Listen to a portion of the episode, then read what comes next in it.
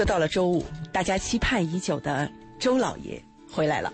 周老爷，快跟大家打个，招呼。大家好。嗯，抱歉，上上周嗯出去了。嗯，对，出去过妇女节去了。啊 对，好，我们今天周老爷再次回来，呃，依旧要延续我们之前的一个非常大的话题啊，这个话题也非常的重要，它值得我们花很长的时间，慢慢的去剖析，慢慢的去慢慢聊了解。对这个话题背后，我们到底应该用一种什么样的态度跟方式，呃，面对我们未来要走的人生之路、家庭之路和我们自己过上什么样的日子？对，就是如何识别对的人。对，如何识别对的人？而且这个如何识别对的人呢？我们谈的是大家选对象，嗯啊，在短时间之内呢要判断。有时候呢，在你面前出现两个、三个人，你要在短时间之内要确定是哪一个。嗯啊，我们讲的这个呢是一些经验性的东西，希望呢对你有帮助，对吗？嗯嗯嗯。呃，上一期我们上一期我们谈的是谈了如何选择对的人的时候，我们讲了几条，其中有一个讲的是我们要注意呃生活习惯，对不对？对。那今天我们要讲呢，除了这个生活习惯以外呢，我们还要要注意什么呢？注意他的那个兴趣爱好。啊啊啊！兴趣爱好是非常重要的，就是你不能光看他的生活习惯，你要看他的兴趣爱好。呃，一个人如果是他特别喜欢打麻将，那他一定是有一种生活的其他的习惯跟他匹配。哦，这样的吗？啊、你比如说这个人爱打麻将，嗯，是不是就嗯睡得晚，或者有时候一来劲儿呢，饭也不吃了。那他爱打游戏的话，也会有这个毛病。啊、有这种可能性，所以呢，你我们要观察他的兴趣和爱好，嗯，因为他的兴趣爱好呢，可以说代表了他生活的一个后面的一个背景。但周老爷，嗯这个我我特别想跟您探讨一下哈，就是如果放在以前，我们去了解和观察一个人的兴趣爱好呢，这个事情他可能并不难。对，我们可以通过聊天了解的很多，比如说我喜欢听音乐啊，看看电影啊，我喜欢哪方面的电影啊，或者是呃，我还喜欢什么内容啊等等，你可以说出来。可是我发现现代人的兴趣爱好正在逐步呃变窄，是就是狭窄的窄。嗯，为什么呢？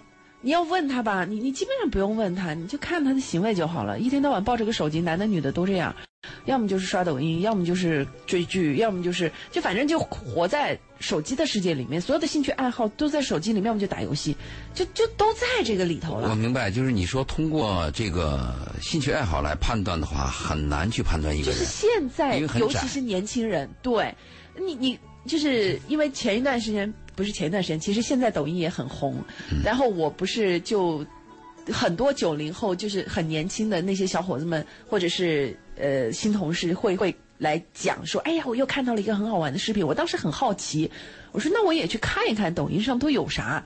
当然最后人家说是因为他他会根据你的兴趣来做一些推荐啊，因为我既没注册又没怎么样，所以他推的都是当下最热门的。可是在我看来是最无聊的一些视频，就是。你会不明白这些人一天到晚的 在在坐在那里干嘛？那如果这个活在一个个特别虚幻的世界。对，那如果这个男人呢，刚好是你要选择的男人，你看到他有这样的兴趣、兴趣和爱好，而且你非常的排斥，就要引起你的高度重视了。那真的就不能够在一起。对，如果有一个男人在你面前，他经常喜欢运动，或者喜欢做饭，还有呢，他喜欢阅读，啊，那你就要考虑他跟你是不是一致。所以兴趣爱好呢也是非常重要一点。但是有一个问题，就是兴趣爱好哈、往往要经过一段接触以后，你才能知道个大概一二。你刚开始接触、初期接触的时候，起码在一个月之内，你很难确定他的兴趣爱好，除非你问。你问的话，他会知道你的兴趣爱好。但是兴趣爱好很重要，兴趣爱好就是你们八小时以外的事情。看一个人的修养和素质，往往是看八小时以外。八小时以内是他自己的工作，是生存竞争。我们讲的是生存，八小时以外讲的是生活，因为你跟他接触是八小时以外，所以这个很重要。嗯，如果他某一个兴趣爱好是你特别特别排斥的，你要引起高度重视。嗯，那这个兴趣特别排斥的兴趣爱好之后呢，他会有其他的东西相对应。你像一个人，如果你身上发现他有一个优点的话，他可能会有第二个优点。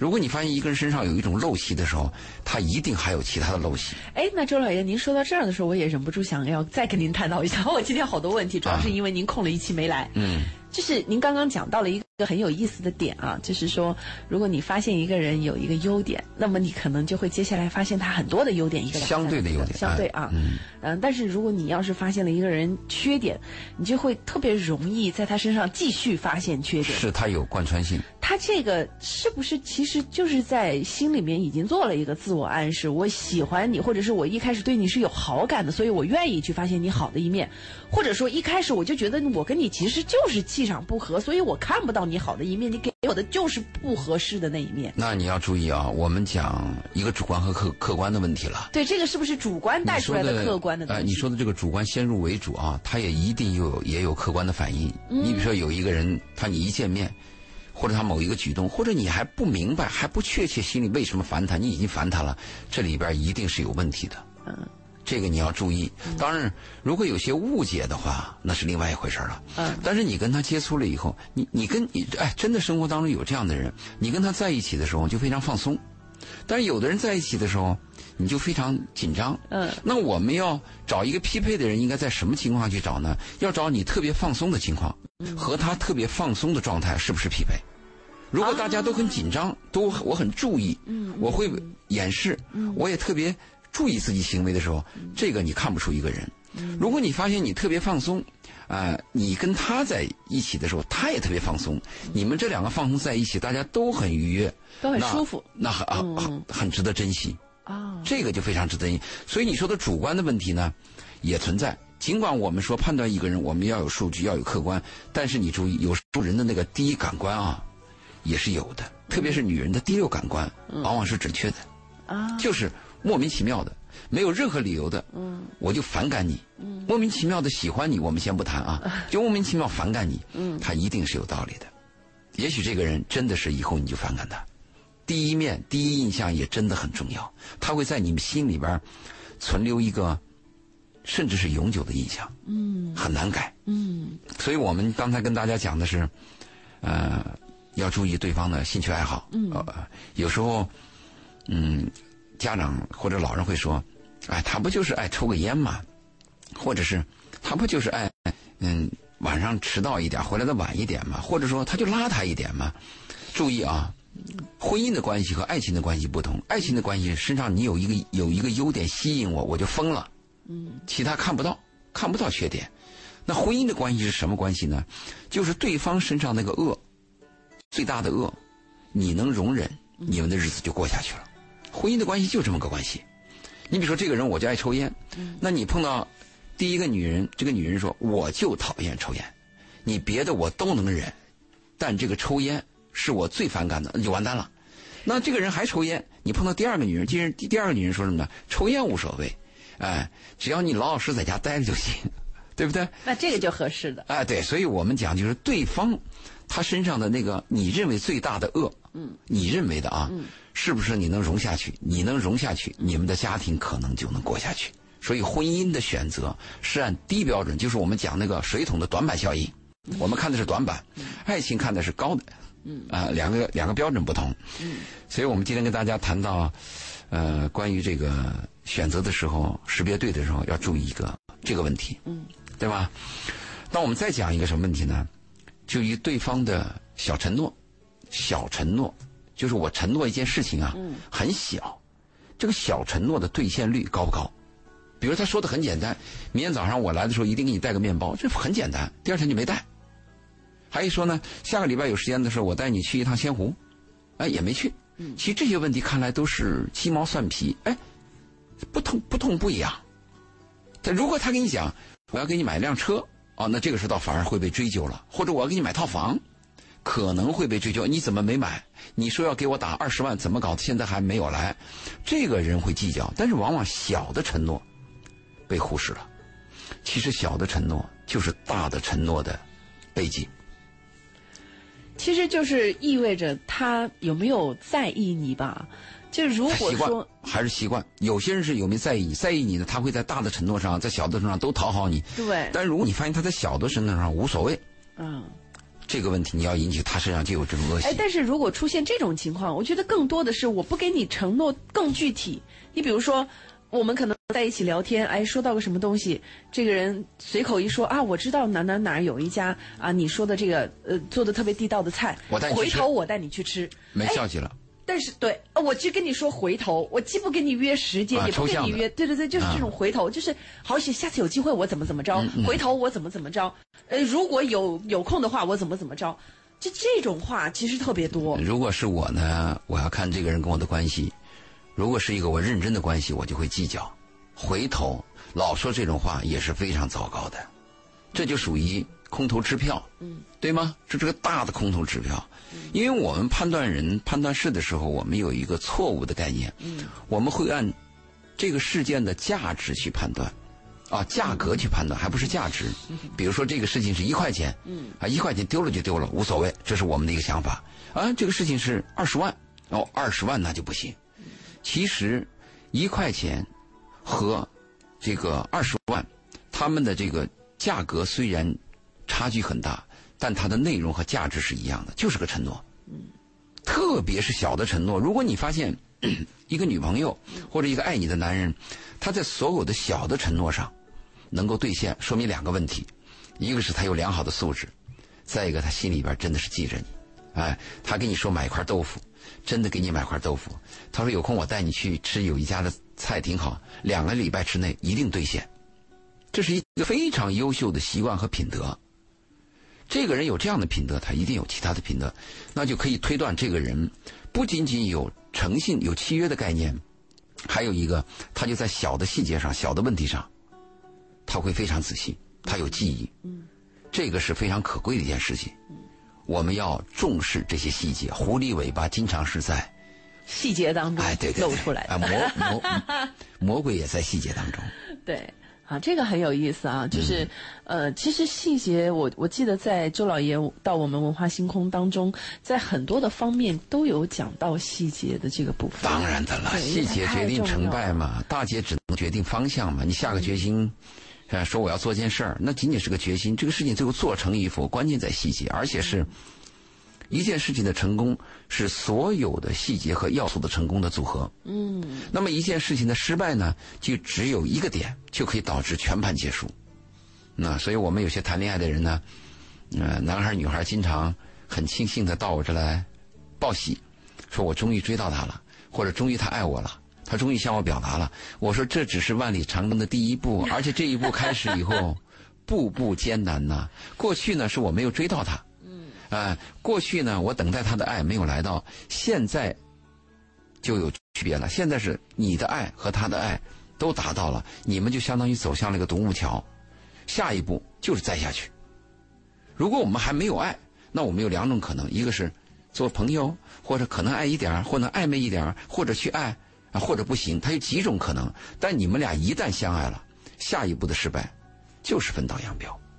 所以你一旦相爱了以后，反而要重视。这就是我跟很多男孩女孩谈，我说你们这个做法呢，应该调整一下，应该一开始啊，应该大不咧咧，我行我素，是啥样就啥样，对不对？表现你的本真，也试探对方的接受度，同时呢，也希望看到对方的本真和对方的底层数据，对吧？当你们俩相爱了以后，你要谨慎了，你要感要考虑对方的感受。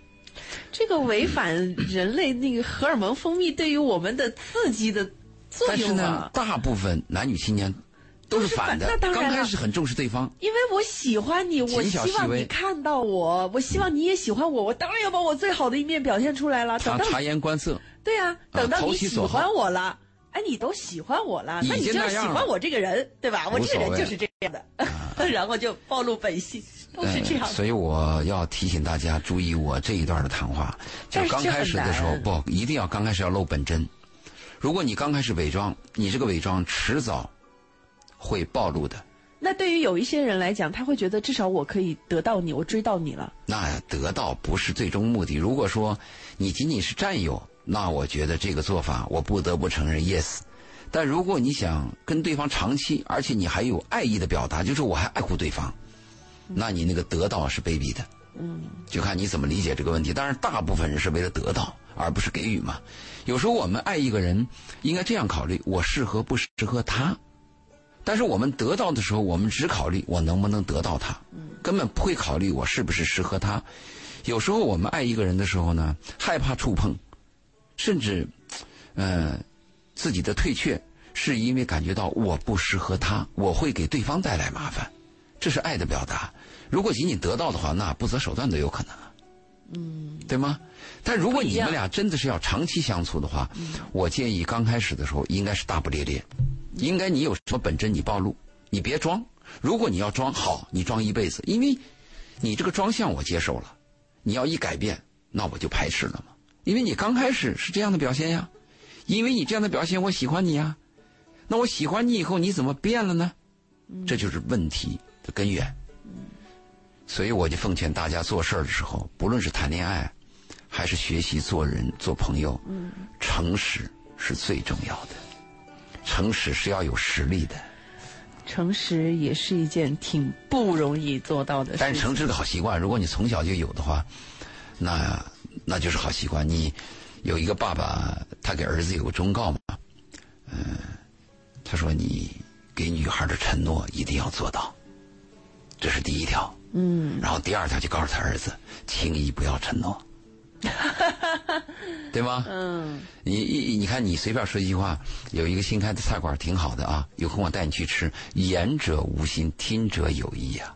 嗯，如果我是一个女人，我对你这个男人特别上心，我特别想和你去吃这餐晚餐。你说完你就忘了，我嘴上不说，心里可真是有点别扭。嗯，所以我们注意啊，大的承诺我们不谈，我们今天就谈，一定要注意这个人小的承诺。小的承诺非常重要。嗯，如果这个人有一系列的小的承诺在你面前，在你的身边实现，哎呦，你是很幸福的。哇，好，这个当然也需要大家自己来来做一个有心人。然后他首先要有这概念嘛，我们这节目不讲这个东西没有概念的嘛，因为人在生活上都是瞎猫撞死耗子嘛，拿自己的生命、拿自己的时间在那撞的嘛。可是也都要撞过了之后才明白，这中间原来那些道理是有道理。问题是，如果你在前面知道一些概念，你去撞，和你茫然所知、糊里糊涂的去撞，两个效果是不同的。嗯如果你很清楚一些概念，你去撞，一个是你撞的效率高，同时你可以避免一些撞伤。嗯如果你糊里糊涂的去撞，那就瞎撞，可能你损失很大。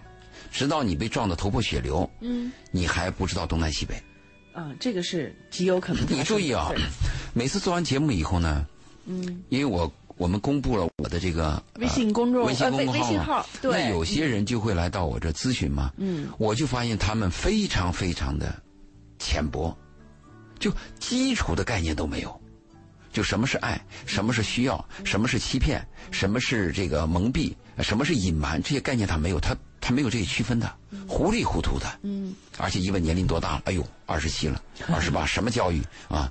这个本科以上，工作多久了？五六年了。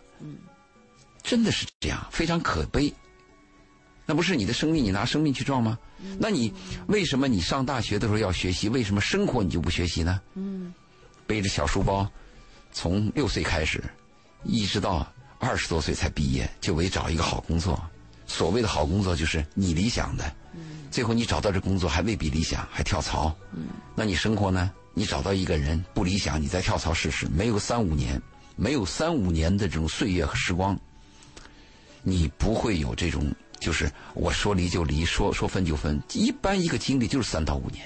认识一个人，刚开始初恋心跳，慢慢的想切磋，最后确认关系又觉得不合适，最后分手再找一个，这个轮回一一过就是三五年。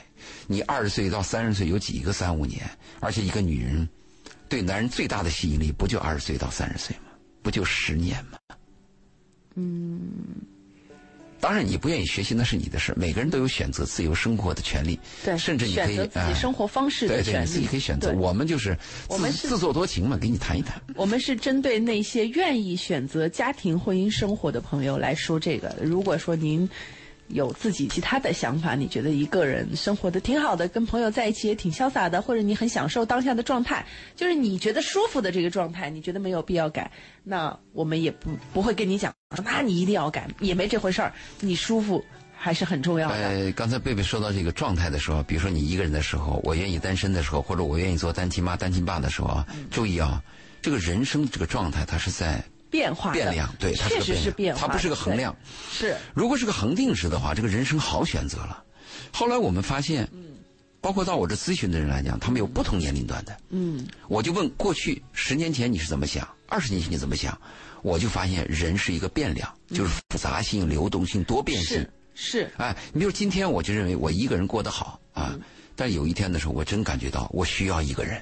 可是周老爷，你没有发现，就是在我现在觉得过得很好的时候，你去跟我讲的那些话你，又听不懂，听听不进去的，听不懂没有用的，只有只有他自己，就是你，所以我觉得状态这个很重要，就是我在这个状态里面，我有这个需求，嗯那你说的所有的东西，我瞬间就接受了，我瞬间就会觉得。我有很多可以拿来用的东西，我有很多值得掌握的知识。但是如果我不在这个状态里面，我会觉得你是在说给另外一个世界的人听的话。他的问题在哪里呢？就是你刚才谈的时候，一个人在某种状态的时候，比如说你在热恋当中的时候，我不要给你讲悲伤，对吧？我就给你讲，哎，热恋多么多么美好，你一下就听进去了，是这个意思吗？对不对？嗯那如果你在热恋的时候，我跟你讲，人有悲伤，人有人小心可以分手啊，有分手，对对对啊，翻手为云，覆手为雨的男女关系，你会反感我是吗？这个问题在哪里呢？这有两个方面，一个是，如果你是临阵磨刀，不快也光，嗯，就是那种短平快的、速食的、既得利益的教育，嗯，给你讲，你可能会记忆一下，无所谓，但是这个记忆对你是有帮助的，嗯，就是你碰到哪一天，马上就会想起这句话，OK，这是一种状况。其实有第二种状况最重要，就学习啊，嗯，是系统和终身的。如果你把这个我们谈的男女关系和恋爱关系、婚姻关系，如何识别对的人，如何搞定对的人，如何 hold 住对的人，你把这些课系统的学完，嗯，那么你在任何状态的时候，你都会居安思危。如果你任何状态都是茫然的，你的学习是零，那贝贝就像你说的井底之蛙，那我只能在你状态的时候讲这个状态，因为根本就不懂嘛。嗯，你你你直到他撞得头破血流的时候，他才翻过翻过来找你嘛。嗯，就跟我们有句话这样讲讲健康嘛，说你在你健康的时候呢，你会有一百个理想；当你失去健康的时候，你只有一个理想健康。嗯，是吗？对。所以我们讲到这个的时候，我们要提醒年轻人，甚至不是年轻人了，中年人现在也很多啊。有些人活到老年啊，也同样需要学习。人学习是一辈子，我刚讲到系统嘛，其实是终身的。你看现在五 G 又出来了。对吗？你现在不用手机，你说老年人说我不要手机，我就看个字儿就行了。你看个字儿，你现在到商场，你连付款你都付不了。嗯，你社会的前进逼迫你必须要学习，如果你不学也可以，你要付出代价。嗯，你说的对。好，我们现在正在呃为大家送上的是文化星空，在周末周老爷过来来讲一讲漫谈生活的部分。我们正在进行的这个系列叫如何识别对的人。当然中间因为我的这个插话啊提的问题，让周老爷的这个进程 拖慢了一点。你代表听众，但是没有关系，因为呃，您有自己的问题想要和周老爷来进行咨询、沟通、了解的时候，我们也提供了啊、呃两种方式，一个就是在我们节目的进行过程当中，我们开通了热线八八三幺零八九八八八三幺零八九八，您可以直接打电话和周老爷说说你的故事。然后看看周老爷嗯对特别客观的，没有掺杂任何你的情绪的情况下，来看看你的故事里面哪儿有问题，或者是你可以如何调整。嗯，这是一块儿哈。另外一块儿呢，就是你也可以先听个够，听周老爷聊漫谈。如果听到了你触动了你的点，在节目之外的时间，你可以通过微信的方式来和周老爷沟通和交流。可以关注我们的这个呃微信公众号“文化很有料”啊，材料的料，文化很有料。关注之后呢，您可以回复关键词“周老爷”，就是这个周周树人的周。老师的老，爷爷的爷，不要打错别字儿啊！我们把三个字儿都说清楚了。回复了之后呢，周老爷会出来一个周老爷的二维码，您可以扫码加关注。但是我们也特别提醒一下，啊，请您注明是文化星空的听众。啊，对，否则加不了。嗯，对，那稍后我们要进半点的宣传，宣传回来之后呢，我们再来听周老。好，马上回来啊！我们今天的文化星空邀请到了周老爷，在周五的时候继续回到我们的节目当中，延续每周五的特别节目。我们也开通了热线八八三幺零八九八啊，还有我们的微信公众平台，大家可以关注“文化很有料”，然后回复“周老爷”，不要打错字儿，不要打多字儿，也不要加标点符号。呃，周树人的周，姓周的那个大姓周，老师的老，爷爷的爷，周老爷这三个字就可以了。线上八八三幺零八。九八线上有一位许先生，想要和周老爷聊一聊。好，嗯，我们来听听他的声音。许先生，你好。你好，哎，久等了，来。哎，周先生，你好。不是，刚才我听了一下，呃，你讲的，就是我们择偶的这个过程中啊，嗯，发现一些小事啊，还有些，就是设定一些你的框框，或者你的要求，或者你对人的这个一些看法吧。其实我我觉得还有一个就是，其实这个前提是你本身很优秀，你才有这么多选择的条件，要不然你根本没有机会去选择啊。被选择，嗯，对。现在很多人实际上就是被选择，那你还挑剔别人，就是你在那儿可能几年都找不到一个对象，好不容易找一个对象，你还拿出。很多的条件，我觉得根本就没办法进行下去。对你的，你说有的人有的吃就好了，还有些人还挑什么挑？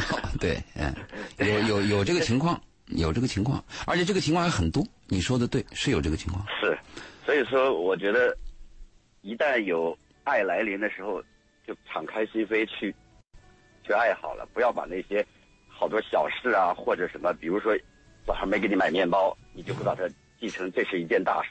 其实小事就是小事，它不是大事。这底线是什么？你不能越线。但是有可能就是，这个人是不是好多小事都做不好？那也很烦。生活中确实也可能是这样，但他不见得就代表他大事也做不好。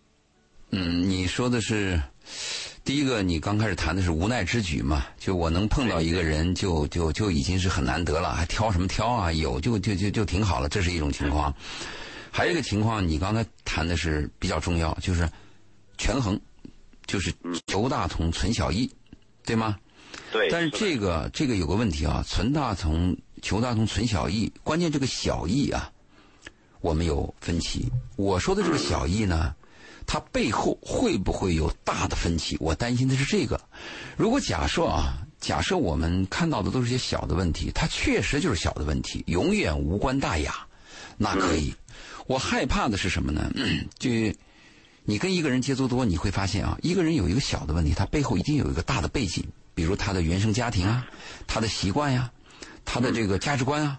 如果这些大的问题在后面出现了，跟你发生冲突，这就很糟糕。这是我一个提醒。如果说，如果说我们去爱一个人啊，比较容易，我只要爱你喜欢的部分就可以了。但是我们今天谈的比较俗，我们谈的是搭伙过日子。这个搭伙过日子啊，就不仅仅是一个爱一个人的问题了，他要权衡我能不能跟你走得长。也就是说，你到底是一个合作的关系，还是合股的关系？比如说，我们要是合股，那就成立董事会了，你属于股东啊，那这个就不一样了。如果是合作，那我们另谈。哎，就这一单生意，我们谈完拉倒。所以这里边就有这么一个性质的区分，对吗？嗯，对。但是现在其实很多人啊，都会比较封闭自己，实际上。不太会马上敞开了去对对方的，尤其是可能现在有一些人还略微有一点儿啊，比如说有房有车，在找对象的时候，他还会更封闭一下自己，可能啊，他怕你看到他的财富啊，因为你的财富我跟了你。当然，我是建议男人，如果你有财富的话啊，你应该隐瞒一些。那因为你如果是因为我在女人面前显露财富。显露我有什么车，我有什么房，我有什么存款。因为这个东西是征服女人的话，那么显然这个女人是因为钱愿意跟你在一起，对吗？那有一天你没钱了，或者比你更有钱的人怎么办？所以我建议你这个观点我赞同啊，就是我们男人如果你要有钱的话，最好是你穿的普通一点。你跟这个女孩或者女人见面的时候呢，不要炫富，啊，谈一些我们生活大小，这个是很很必要的。但是你注意。王先生，很多男人就是征服世界、征服女人，他天生他就炫富，很多的蛮毛男人的毛病就在这儿。你看一个饭桌上，只要出现一个漂亮女人，你看那个男人买单的这个积极性就高，对吗？有没有这个情况？这个 还有一点最糟糕，还有一点最糟糕的是，这个男人如果他心里没料，他对自己缺乏自信，他又有点钱，他靠什么呢？他只能靠钱了。他想用钱把女人砸昏啊！这种男人很多。你说的那种男人已经比较优秀了，他儒雅，他有文化，他有品德，他有自信。那么这种男人，他跟女人交往，他应该是平等的。他不会拿钱去炫耀，更不会拿自己的优势去去去跟别人的劣势去比。当然，这样男人就很优秀了。对，是现在其实很多人都都敞开不了自己，就把自己还是比较封闭。呃，敞开不了自己啊，这个呃。王先生，我判断一下，是不是你也有这样的经历？许先生，啊，许先生，许先生，你是不是是一个是一个老单身啊？或者是你也有这种困难，有这种经历啊？我说，你说，我倒不是，我觉得碰现在碰到好多人都不愿意为对方去做什么，好像就是很计较对方的一些小毛病，一些什么，他就会拿出来当成大问题。你说的是他容忍度很低。九零后，那你一定要限定是不是九零后？九零后，九零后现象比较多。现在的人为什么离婚率这么高？也是，就是容忍不下对方，就是太自我了，什么都要以我自己为中心。就我看你的哪一点儿跟我就是不随意了，马上这个火就来了。呃，就是相互的这个容忍度太低了。你说的这造成对？你说的是两两个问题吧？你刚说的两个问题吧？一个讲的是。说这个离婚率的问题，离婚率的问题我们不能谈，这个这个话题太大。啊，对。但是你说这个容忍度的问题呢？我现在发现就是八零后、七零后、九零后，九零后的容忍度是最差的，因为他们是在一种独生子女的家庭当中长大的。我们不害怕。富二代，我们害怕小皇帝，因为富二代你家里有钱的人毕竟少数嘛。但是小皇帝家家都可能有，这个家里是穷人，但是同样可以养小皇帝，就是孩子说了算，父母去宠着。这样的孩子长大，心中只有自我，没有他人，就是心中没有他，只有自己。这种人像你说那个情况比较多，就容忍度差，说不行就不行，没有什么责任感。对，他有的，对，就像好多小问题。他就会把它放大，就是碗不洗，什么不洗，两个人互相看不惯对方。啊，你说的，你说这个问题跟我，你说这个问题跟我谈的有区别。就看到一个小问题把它放大，和我们看到一个小问题看它背后的背景，这两个不同了。如果小问题放大，这个就有点没事找事儿。也就是说，我对你一个人平时很多地方我就看不惯，我本身就不顺眼，那碰到这个事儿，我真的是把它放大了，或者我对你本身有成见，不是一天两天了。终于有一天爆发了。看背后的这个问题呢，其实真的很难看，我觉得。可以看到一些，可以看到这个小问题。对，如果这个人以后有了大问题的时候，他一定小问题是反映了他，就通过有这些小问题，可能会有大问题。但是有大问题的人一定有小问题，有小问题不见得有大问题。嗯，你这个说的对啊，这个有的是不可逆的，对，有大问题一定有小问题，但是有小问题未必有大问题，这个是这样子的，未必。那许先生，你要给我们什么建议呢？没有，我只是漫谈一下观点，嗯，对对，跟你聊一下。好，嗯嗯，好，好，感谢许先生，谢谢许先生啊，这个这一番聊天呢，其实还。呃，挺感谢他聊得很真诚，因为许先生对于这个社会上面人和人之间的相处啊，他也有一些他自己的感触，而这些感触呢，其实也是非常真实的一些感触。呃，能打进电话来的人呢，一般分几类吧，大部分是自己有什么急事儿了，想求一个结果。嗯，一般大部分是这样。嗯，像许先生这样子的呢，他是愿意参与。对，愿意参与呢，就有公民意识，有社会责任感。嗯嗯，甚至还有一些关注。嗯，那这种嗯这种朋友和这种听众，我们是很欢迎的嘛。嗯，好，这个许先生讲的是这个从实际的角度出发。其实刚刚包括在放宣传的时候，我也在跟周老爷讲，我说其实啊，这个我们还真得学，因为很多时候我们不太会从小问题。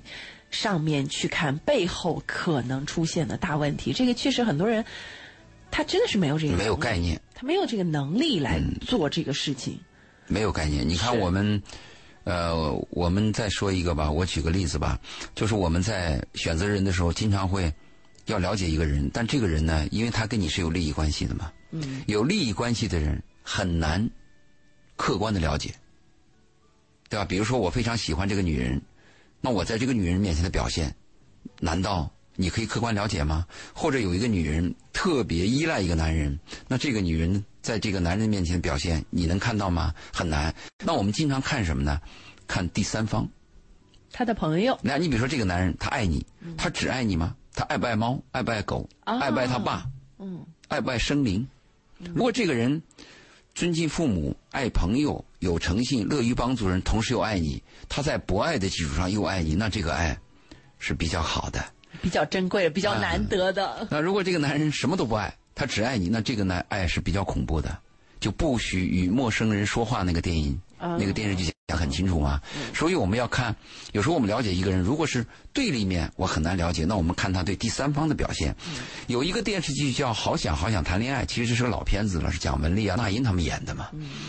那这部片子我推荐过很多人去看，其中这四个女主角里边有一个叫结婚狂，啊，她就来自于朱德庸的漫画嘛？哎，对他就要结婚，他找男人就是要结婚，啊，有没有房，有没有车，我能不能嫁给他？他要求的就是这个。终于有一天，他碰到了一个男人，都符合他的条件，有房有车，而且还要跟他结婚。